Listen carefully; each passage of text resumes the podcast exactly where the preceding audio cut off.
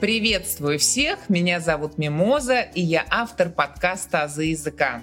Во втором сезоне «Полиглот» мы говорим о разных иностранных языках, об их особенностях, и я приглашаю гостей, студентов, преподавателей, просто людей, которые изучают какой-либо язык. И сегодняшний эпизод посвящен одному из самых известных языков в мире, языку французскому.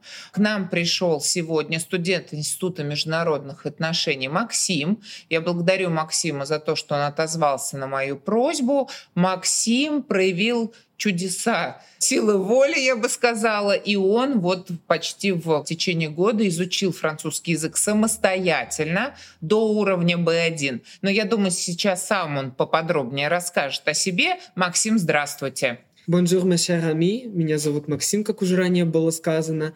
Мне 19 лет, я обучаюсь в КФУ, в Институте международных отношений. Как такового предмета французский язык у нас нет. Я его изучаю абсолютно самостоятельно. Начинал я его изучать еще в классе 10, но что-то не пошло. Еще надо было ЕГЭ по совершенно другому иностранному языку сдавать, по английскому. Поэтому пришлось временно его забросить. Угу. Хорошо, Максим, очень интересно. Расскажите, пожалуйста, о своем опыте, о языке.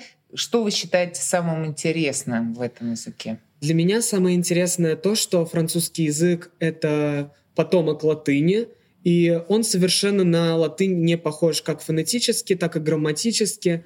И мне всегда было интересно узнать, а почему же французский язык настолько на него не похож? Я начал изучение с истории этого языка, о его особенностях. И мне даже было интересно узнать, почему вот в Канаде, например, совершенно другой французский, в отличие от Франции. И в Северной Африке тоже совершенно другой французский, в Мадагаскаре неважно.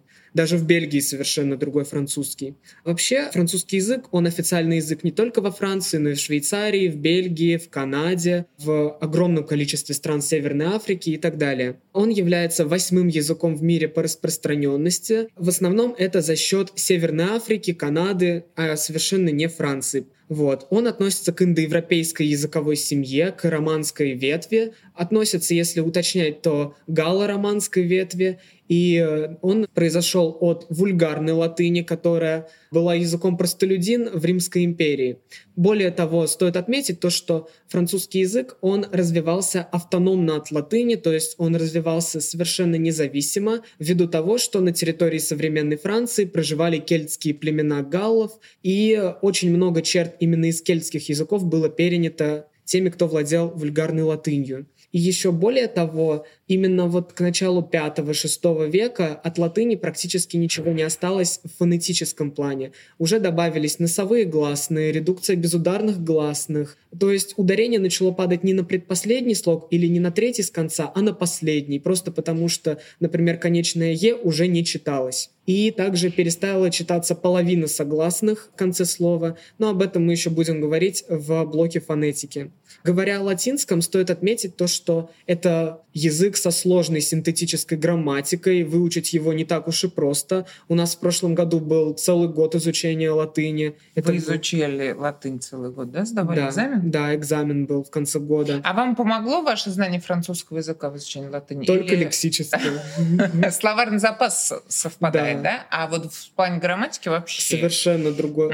Несмотря на то, что во французском языке 10 времен, а в латыни 6, все равно в латыни эти шесть времен гораздо тяжелее освоить, чем во французском эти десять.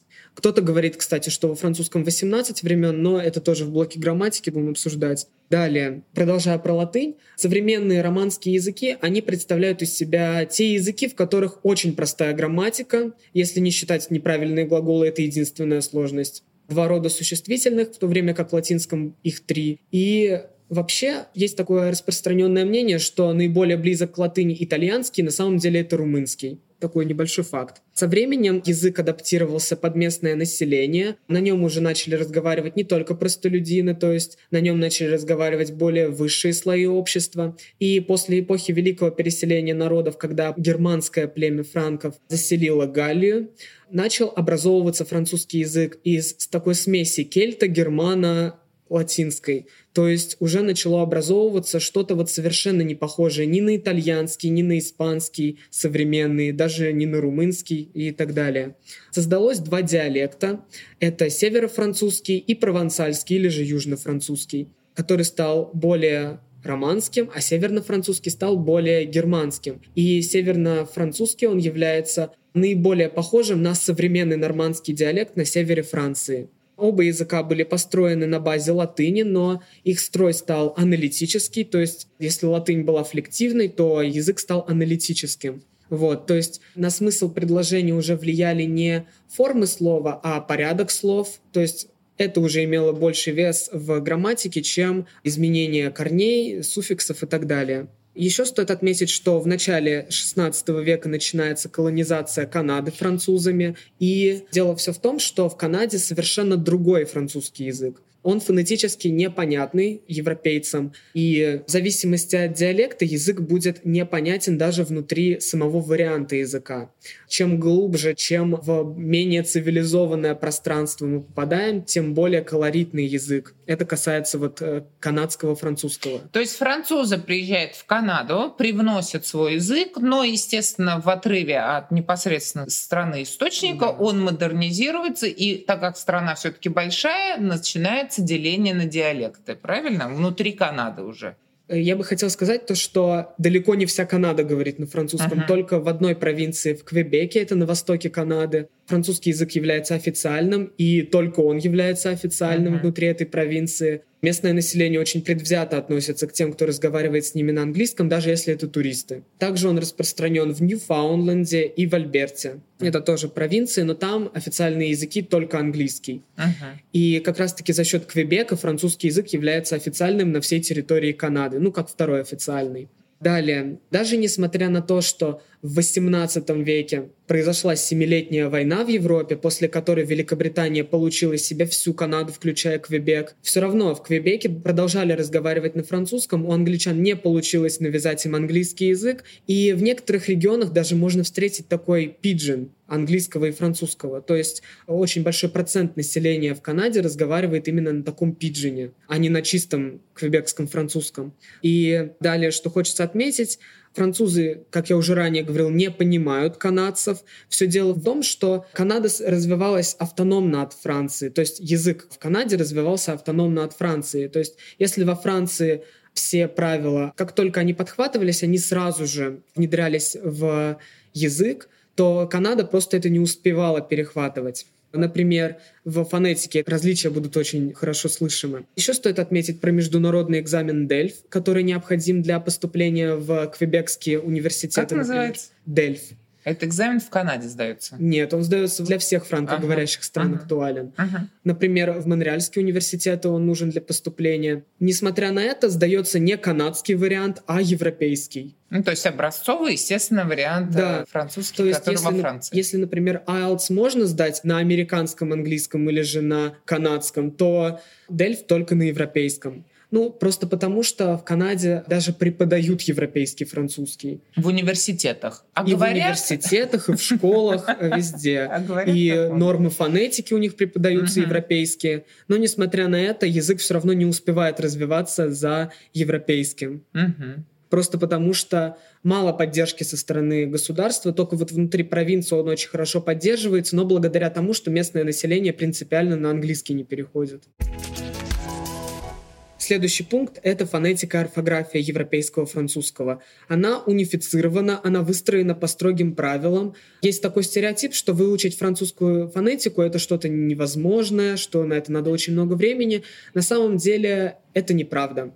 Ударение всегда ставится на последний слог, вне зависимости от того, что это иностранное название или, наоборот, французское название, какое-то очень редкое слово или какой-то термин, всегда ударение ставится на последний слог. Конечные согласные не читаются в большинстве случаев, за рядом исключений. Если это не сонорные согласные, то есть сонорные согласные, кроме R, они всегда читаются, если это L, M, N. И если после них не стоят непроизносимые гласные. И, э, среди числительных есть исключения. Это sis, with, set, neuf, dis. Или же, если это предлог avec, который обозначает с кем-то или с чем-то. В французском языке есть носовые согласные, они обозначаются парой гласная плюс «м» или «н». Что хочется про них отметить, это то, что есть два звука. Это «он» и «ан». Есть еще «ин», но это очень редко встречающийся. В основном он используется в конце слов. Это сочетание букв «ы», «н» и «э». Используется он также для неопределенного артикля женского рода «ин», а мужской род читается как «ан», потому что там всего две буквы «у», «ы» и «н». Очень большие трудности вызывает произношение буквы «Р» во французском. И тут хочется добавить еще про канадский вариант. Начнем с европейского. Небольшой совет. Букву «Р» нужно произносить в нос. У многих людей возникают затруднения, то, что она произносится, как будто бы кто-то что-то отхаркивает. На самом деле, чтобы этого не было, нужно просто произносить ее в нос. Например, «г», вот так, с небольшим придыханием. Это «р» с носовым призвуком да. вот этим, да? Угу. В Канаде же «р» больше похоже на немецкую «р», то есть ее читают как «р», то есть это уже задненебный звук. Прогласные. Тут все гораздо сложнее с точки зрения орфографии. Фонетика здесь не такая сложная, здесь больше про орфографию. Французы пренебрегают дифтонгами, там их очень малое количество. Самое известное это то, что звуки О и И дают звук УА. В Канаде же это звук либо Уэ, либо Уи, либо Ой вообще может быть. Вот. И также звуки А и И или же Э и И дают звуки Э. Две «л» после буквы «и» дают звук, похожий на «и» краткую, но ютированных гласных во французском языке нет. То есть это «е», «ё», «ю», «я» такого нет. Там умляутированные они, то есть это «э», «э», «э», «э», но они читаются так только перед неносовыми согласными. И в основном только перед «р». Исключение в этом правиле, что после «и» две «л» читаются как и краткое. Есть три исключения. Это «миль», «виль», «тронкиль». И их производные, например, «виляж», «миллион», «мильяр» и так далее. Стоит отметить слово «вода» на французском языке. Оно пишется тремя буквами «э», «а», «ы». Читается оно как «о». Просто потому что «е» в начале слова не читается, Ага. а «а» и «у» дают дифтонг «о». Получается, слово, состоящее из трех букв, читается как один звук. Да, но Мгм. здесь тоже все по правилам, это Мгм. никакое не Ну, исключение. просто стечение такое произошло. Самое сложное — это выучить предназначение значков над гласными. В основном это касается буквы «э», и обычно она не читается между двумя согласными, если далее идет гласный звук. И если мы хотим указать то, что она читается, то мы ставим либо левый, либо правый апостроф, в зависимости от открытости или закрытости слога. Например, левый апостроф, он указывает на открытость слога, а правый — на закрытость. Фонетически это практически не различается, кстати говоря. Есть значок циркумфлекс. Тут, если не углубляться в этимологию, то значок, в принципе, бесполезный на самом деле. Он никак фонетически не влияет. Да, он указывает на произносимость, но на самом деле он нужен только для красоты, грубо говоря. Ранее, когда он еще был на таком архаичном этапе, это касается, кстати говоря, гласных перед «т», только перед «т», между гласным и «т» ставилась буква «с». И в какой-то момент решили эту «с» убрать, потому что она не произносилась, и просто поставить циркумфлекс, чтобы, так сказать, указать на то, что раньше здесь писалась буква «с». Например, глагол «être» — это «быть». В первом слоге между буквой «е» и «т» раньше стояла «с», как от глагола «essere» в латыни. Или же, например, «forêt» — это «лес», похоже на английское слово forest. Да, у меня тоже такая первая реакция была. Forest. И Т не читается, но между Е и Т раньше стояла С, но ее убрали и заменили на циркумфлекс над буквой Е. На самом деле очень много предмеров. Есть еще слово «гато», то есть оно не только над «е» ставится, но и над другими. «Гато» — это обозначает торт или выпечка. Что стоит отметить еще в фонетике, краткие и долгие гласные отсутствуют. Они все произносятся с одинаковой долготой. И еще стоит отметить еще один знак трема. Ставится в основном над буквой «э», и он практически не используется. Он используется в двух случаях. Если мы хотим обозначить резкий переход от одной гласной к другой, то есть он ставится только когда две гласные подряд идут на вторую букву. То есть, например, это гортанная смычка та же самая. А В основном используется в именах, или же если мы хотим указать на то, что слово читается не по правилу. Например, есть слово «эгоист», понятно, что оно обозначает. Мгм. Вообще оно должно читаться как «эжваст», но читается как эгоист. Там ставятся две точки, трема, и таким образом, как слышится, так и пишется, грубо говоря. Мгм. Что очень непривычно для французского языка. А теперь про Канаду. Носовые согласные, они более усиленные. Грубо говоря, канадцы, они гораздо сильнее французов говорят в нос, и они очень часто не смягчают согласные. То есть есть звук «л», который всегда мягкий в французском языке, но в Канаде его очень часто не смягчают. Или же, например, вот этот звук «ва», он может читаться как «вэ», «ва» или «ой», в зависимости от диалекта. Еще стоит отметить, что канадский вариант, он более архаичный. То есть, если, например, во Франции на дорожных знаках пишут «стоп», то во Франции напишут «аррête», то есть «остановитесь». Про фонетику, в принципе, все. Мгм. Это основные фонетические орфографические правила. Они несложные, но если не углубляться в этимологию, в историю языка, то очень сложно запомнить, куда ставить циркумфлекс, куда ставить трему, куда ставить апострофы. Это То единственное. В принципе, вот со значками проблем может Да. возникнуть. Понятно. Со значками. Апострофы только заучивать, а все остальное уже запоминать, как слышится именно. Друзья, прошу ставить лайки на Яндекс Музыке, а также 5 звезд и отзывы на Apple Podcasts. У вас есть возможность читать тексты моих эпизодов. В описании эпизода есть ссылки на сайт Boosty и на сообщество ВКонтакте, где за донаты вы сможете читать тексты. Подписывайтесь на «Азы языка», чтобы не пропускать новые эпизоды.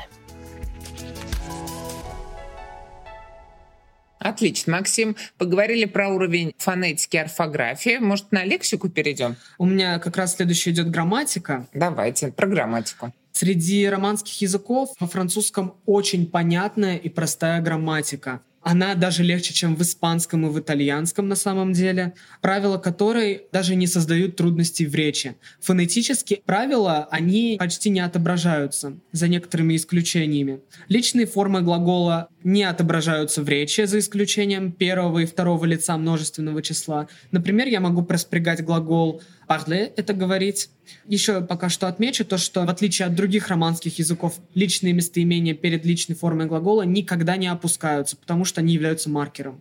Например, я говорю «je parle», ты говоришь «tu parles», он говорит «il parle», она говорит «elle parle», мы говорим «nous parlons», вы говорите «vous parlez», и они говорят «il parle». Все очень просто. Парлеву франце. Это говорите ли вы по-французски? Да, именно. И неудивительно, почему французы не следуют тенденциям остальных романских языков, потому что тогда никто не поймет, о чем и о ком речь идет. И еще хотелось бы сказать то, что в отличие от романских языков, неправильных глаголов гораздо меньше. То есть в испанском их очень много, в итальянском их тоже очень много, а во французском их, по крайней мере для настоящего времени, их около 50, если не считать производные формы, которые спрягаются точно таким же образом. Ну, легко вам дались Да, неправильные очень глаголы? легко. Мгм. Просто потому, что их легко произносить, они односложные. Мгм. Еще там свой алгоритм запоминания неправильных глаголов для всех времен. То есть они очень легко запоминаются. Нет такого, что ты сидишь и заучиваешь их целую ночь, и потом на следующий день ничего не помнишь. Времен не так много. Есть такой очень ужасный стереотип про французский язык, то, что там 18 времен. Я раньше, когда изучал язык по видеолекциям на Ютубе в основном. Все говорили, что во французском 18 времен. На самом деле туда еще пытались, ну, грубо говоря, запихнуть кондиционель, условное наклонение, субжантив. Это форма глагола, обозначающая цель или причину. На самом деле это не времена, это другие совершенно грамматические конструкции. Времена — это настоящее, прошедшее и будущее. Времен на самом деле около 10, но нет точного количества, но используемых где-то 9-10. Например, я ни разу не слышал, чтобы использовали passé simple. Это простое прошедшее время, которое используется вообще для всего, оно универсальное, но так как у французов есть passé composé, passé immédiat, passé récent, imparfait, то passé simple, оно просто уже перестало быть необходимым в речи. Используется в литературе, да, для этого стоит знать, но для речи никто его даже не использует. В современной литературе используются такие времена, ну, Да. мало популярно, или в классике только? В классике скорее. Ага. В суперсовременной литературе не Наверное, нет, да? Все уже переходят. Там грамматика такая примитивная, достаточно Ага. понятная, очень много сленга. Далее, про времена. Кратко пробежимся по всем. Есть présent индикатив, это простое настоящее время. Спряжение глаголов вы слышали в начале. Там есть свои нюансы, свои тонкости, но на самом деле используется для выражения регулярных, постоянных действий в настоящем времени. Есть passé composé, это самое распространенное прошедшее время во французском языке. Используется для того, чтобы обозначить действие, законченное в прошлом, и вне зависимости от того, есть ли результат или нет. То есть это некий аналог present perfect в английском языке. Есть еще и второй аналог, это passé récent, то есть действие закончилось только что. И небольшая его фишка в том, что его невозможно отрицать. Есть еще также простое прошедшее, это imparfait. Это регулярные постоянные действия в прошлом, имеющие описательный характер, но тоже вне зависимости от того, есть результат или нет. И на самом деле это время относится к уровню А2, а не А1, потому что возникают очень большие проблемы, как же его использовать. Независимо от того, что неправильных глаголов у этого времени просто нет. То есть все глаголы строятся по единообразному принципу. Еще стоит отметить то, что это время славится своей очень сложной орфографической частью. Там тоже есть свои нюансы, но я не буду спойлерить раньше времени. Те, кому станет интересно, они сами это найдут. Есть еще плюс que parfait. Это предпрошедшее время, такой аналог past perfect в английском языке. Оно обозначает действие, которое произошло до завершенного в прошлом. Это были сложные времена, за исключением imparfait, которые строятся аналитическим образом. И есть еще у будущего времени такая форма, как futur proche. Это тоже очень простое время, это как аналог конструкции в английском to be going to, то есть ближайшее будущее.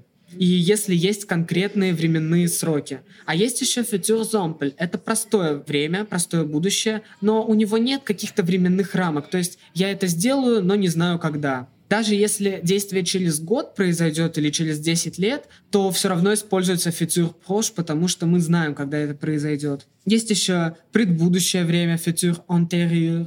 Это время, обозначающее действие, которое произойдет перед будущим, но оно тоже практически не используется в речи. И на самом деле простые времена, они образуются флективным образом. То есть там присоединяются личные окончания определенных лиц, и используются они гораздо реже, чем сложные времена, которые образуются аналитическим путем, просто потому что в речи их гораздо проще использовать, особенно не носителем языка.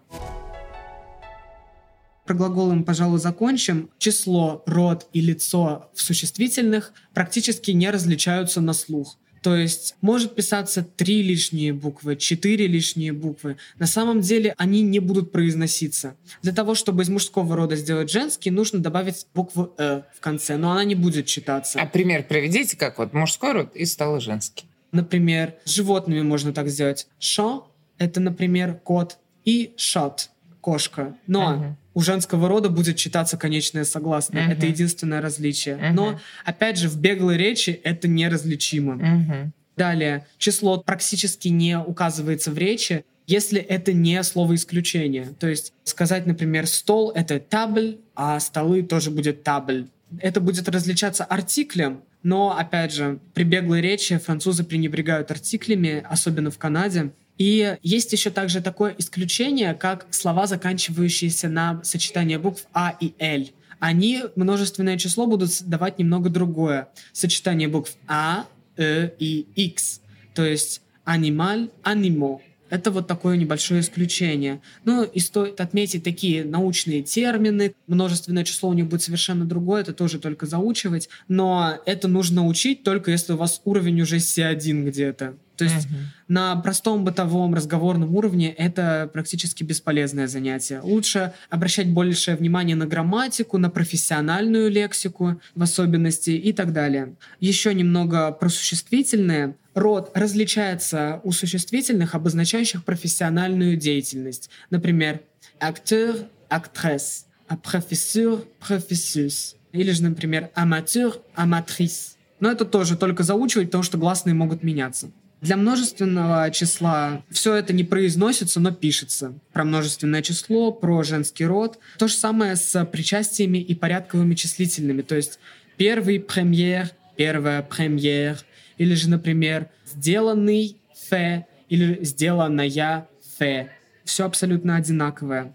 То есть, получается, основная тенденция грамматики при одинаковом произнесении разное написание. Да. Угу.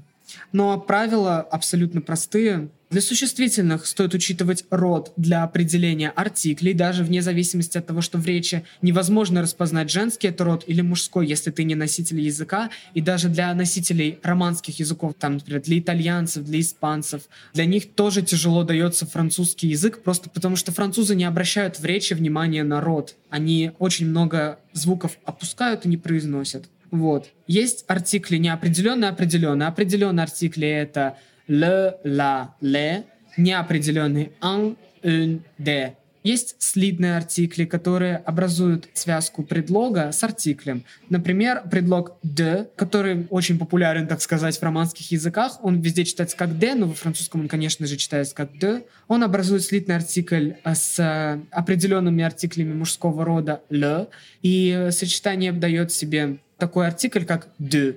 То есть, например, я вижу стол, мы можем сказать так. Je vois du table. А если, например, мы хотим сказать «я люблю слушать музыку», музыка уже будет женского рода, мы уже скажем «j'aime écouter de la musique». Вот этот слитный артикль, он используется для как раз-таки того, чтобы указать на переходность глагола, используется он только с ними, которые используются без предлога с винительным падежом.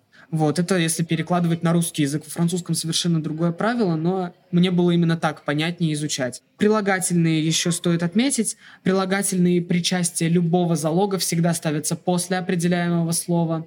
Но за исключением таких банальных прилагательных, как bon – хороший, mauvais – плохой, on – высокий, petit – низкий, еще там gros – большой, nouveau – новый, vieux – старые, но старый будет вей. То есть их можно и до определяемого слова, и после ставить? А, лучше до. Угу. Есть еще прилагательные, которые не склоняются по родам, uh но это в основном прилагательные, которые, грубо говоря, и так изначально женского рода. То есть это, например, жен — это желтый, руж — красный, беж — бежевый. Но там еще есть прилагательные, это не только цвета. Еще также есть неправильные прилагательные. При склонении по родам они пишутся и читаются совершенно по-разному. Например, такое прилагательное, как nouveau, новый, оно будет в женском роде как nouvelle. Или же бо, хороший, хорошая, бель. Или красивый, красивая. Максим, мне создается такое впечатление, что вы прям прирожденный преподаватель французского языка. Вы так все по полочкам, так все структурированно рассказываете. И у меня вот создалась картина целостная о грамматике французского языка. То есть я, в принципе, уловила основные тенденции в языке, потому что мой уровень... Вы знаете, есть такая шутка про то, что русский знает французский на уровне фразы «Je ne m'en pas six jours» — это из романа «12 стульев» и из фильма по этому роману. А вот слушаю вас и понимаю, что, оказывается, оказывается, вот ведь она логика-то. Очень интересно вас слушать. И мне кажется, все, кто начинает учить французский язык, вот даже послушав наш эпизод, может уже для себя сложить картинку о языке. А если потом еще обратиться к вам за частными уроками, сможет так же, как и вы, разбираться в грамматике языка. Так, хорошо, дальше. Теперь стоит отметить про лексику во французском языке. Она очень простая, если ты до этого изучал английский. Потому что в английском языке 40% лексики французского происхождения, если не больше. Особенно такие слова, как information, revolution, motivation. Они на французском языке будут писаться совершенно так же, но произноситься будут, например, information, révolution, motivation и так далее. Attention, attention и выучить неправильные формы слов и лексические сочетания также. Это считается самым сложным, но на самом деле это не так уж и трудно. Так как французский и русский индоевропейские, сама семантическая часть будет тоже примерно одинаковой, но лексическая сочетаемость, опять же, она будет другой, потому что, ну, даже, например, том же самом украинском, белорусском будут совершенно другие нормы лексической сочетаемости, хотя это самые родственные языки по отношению к русскому. Хочется напоследок привести крылатые выражения, которые по смыслу идентичны русским. Например, «Et toi, elle t'adera». Это значит то, что береженного Бог бережет, а дословно это переводится «помоги себе, и небеса помогут тебе». Еще также «chaque chose en son temps» — «всему свое время», дословно точно так же произносится. Ну, не совсем каждой вещи свое время, но на русском более приятно как-то звучит. «Ami de tu ne l'ami de personne» — это переводится как «для всех хорошим не будешь» или же, например, «кто для всех угодлив, тот никому не пригодлив». Ну или же для всех хорошим не будешь, опять же.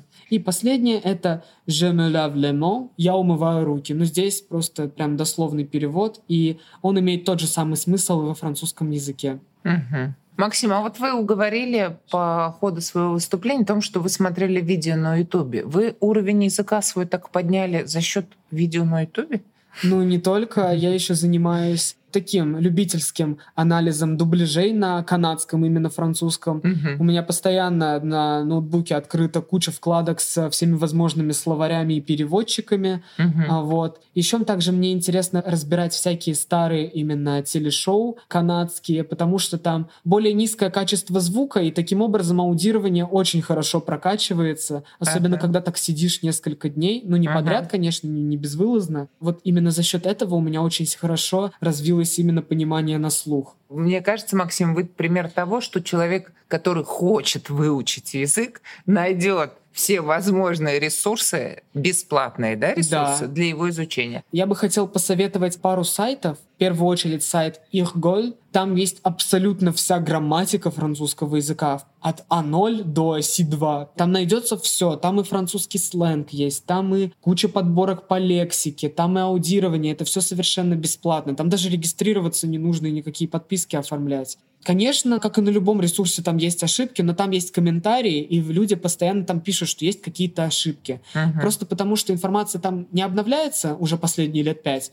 но за лет пять язык бы не, не успел настолько измениться, Ага. чтобы там пришлось менять грамматические правила. Максим, мы в описании эпизода укажем, а, вот Да. это, да, чтобы полезны были ссылки, потому что в любом случае кто-то заинтересуется, тоже захочет изучать. Может Еще быть. посоветую сайт SpeakAsap. Его я посоветую для тех, кому нужна именно база французского языка. То есть там все самые базовые грамматические темы есть. Конечно, там нельзя найти какие-то темы уровня C1, C2, как по лексике, так и по грамматике, но какие-то ресурсы для того, чтобы просто хотя бы какая-то база была чисто для себя, то можно. Очень подробно, кстати говоря, расписывается. Там каждое исключение просто указано. Вот в чем этот сайт хорош? Тем, что там можно найти огромное количество исключений из правил. А вот на сайте Ихголь их как-то маловато. Отлично. Ну вот два ресурса, которые проверены опытом, да, Да. вашим. На Ютубе я, к сожалению, не могу ничего порекомендовать. Ну, полиглот, но там очень затянутые уроки. Если у вас хорошая память, вы первый выпуск не досмотрите, сразу э, за второй приметесь. Мгм.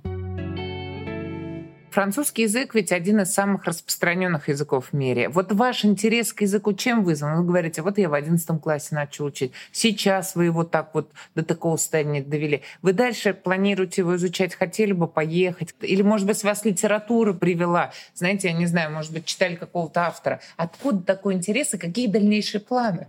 Я вообще мечтаю о Канаде. Мне бы хотелось очень проводить исследования в именно квебекском французском языке. Мне бы хотелось как-то повлиять на него, чтобы он распространялся, чтобы он развивался, Мгм. чтобы он был как английский в Америке, чтобы Мгм. он был тоже самостоятельным вариантом, на котором ведется там дело производства, судопроизводства, и чтобы не было такого, чтобы квебекский французский он был одним из вымирающих языков, например. То есть, получается, сейчас французский Квебеке — это как раз-таки окруженный английским языком ареал распространения, что ли? Да. Да. Он окружен английским языком, но он от него независим. В Квебеке, я, как уже ранее раза три уже сказал, Мгм. очень не любят англоязычных. С ним А откуда они- это такое? Потому что английский хочет занять А территорию, что и французский защищается, что ли? А потому что исторически англичане пытались английский язык им навязать. Ага, И таким ага, образом у них неприятие половина осталось. населения говорит то ли на английско-французском пиджине. Мгм. На А. смеси такой, да? Именно из-за этого, кстати говоря, даже в Квебеке внутри страны многие друг друга даже не понимают. И Ого. когда я еще смотрел различные телешоу на квебекском французском, там я находил такие комментарии, мол, я не понял ни слова, хотя я из Квебека.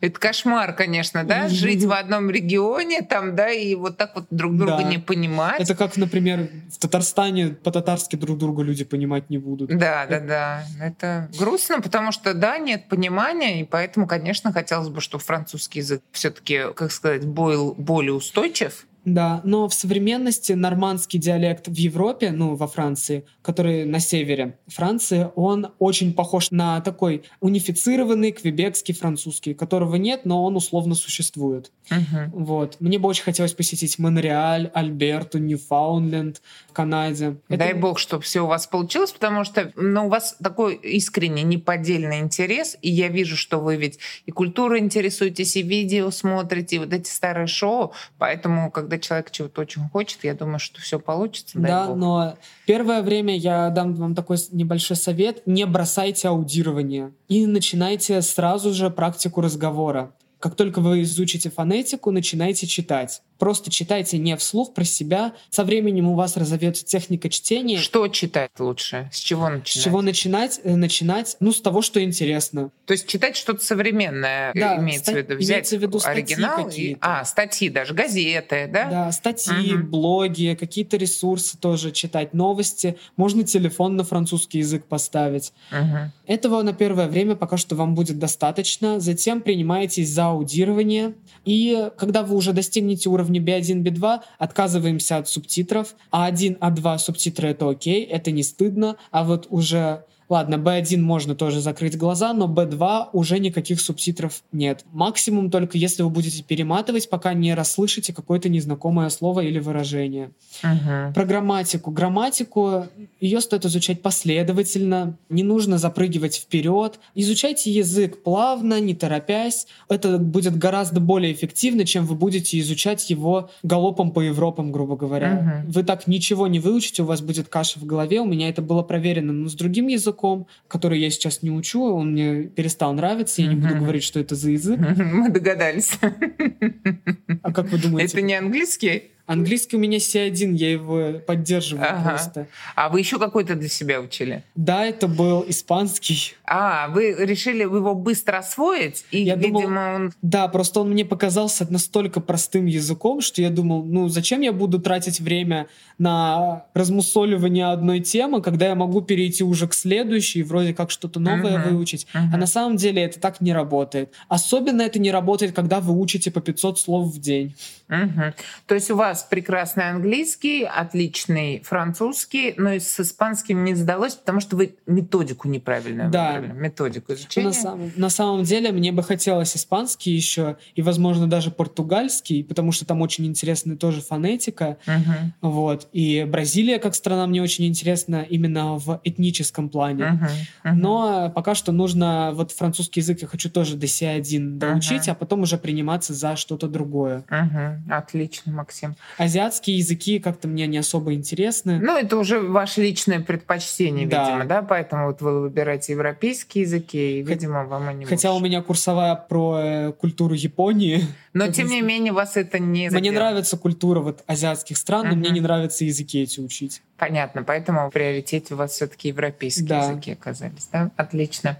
Ну, мне кажется, получился у нас прекрасный эпизод, посвященный французскому языку, и я думаю, что э, Максим обязательно даст нам в описании эпизода полезные ссылки, и мы обязательно укажем телефон его, потому что если вы хотите изучать французский язык, потому что Максим, в принципе, пример того, как это можно сделать самостоятельно, но если вам нужна помощь, и вы хотите все-таки изучать, то Максим с удовольствием вам поможет и сможет дать вам частное занятие. Поэтому я благодарю Максима за то, что он отозвался. Максим, может быть, несколько слов на французском языке на прощание нашим слушателям скажем? Он, я не очень хорошо разбираюсь в разговорной части языка. Я Да. больше по грамматике, по лексике. Ну, просто прощание какое-то, вот несколько слов, там, до свидания, всего хорошего. А, До свидания, это просто au revoir. Отлично.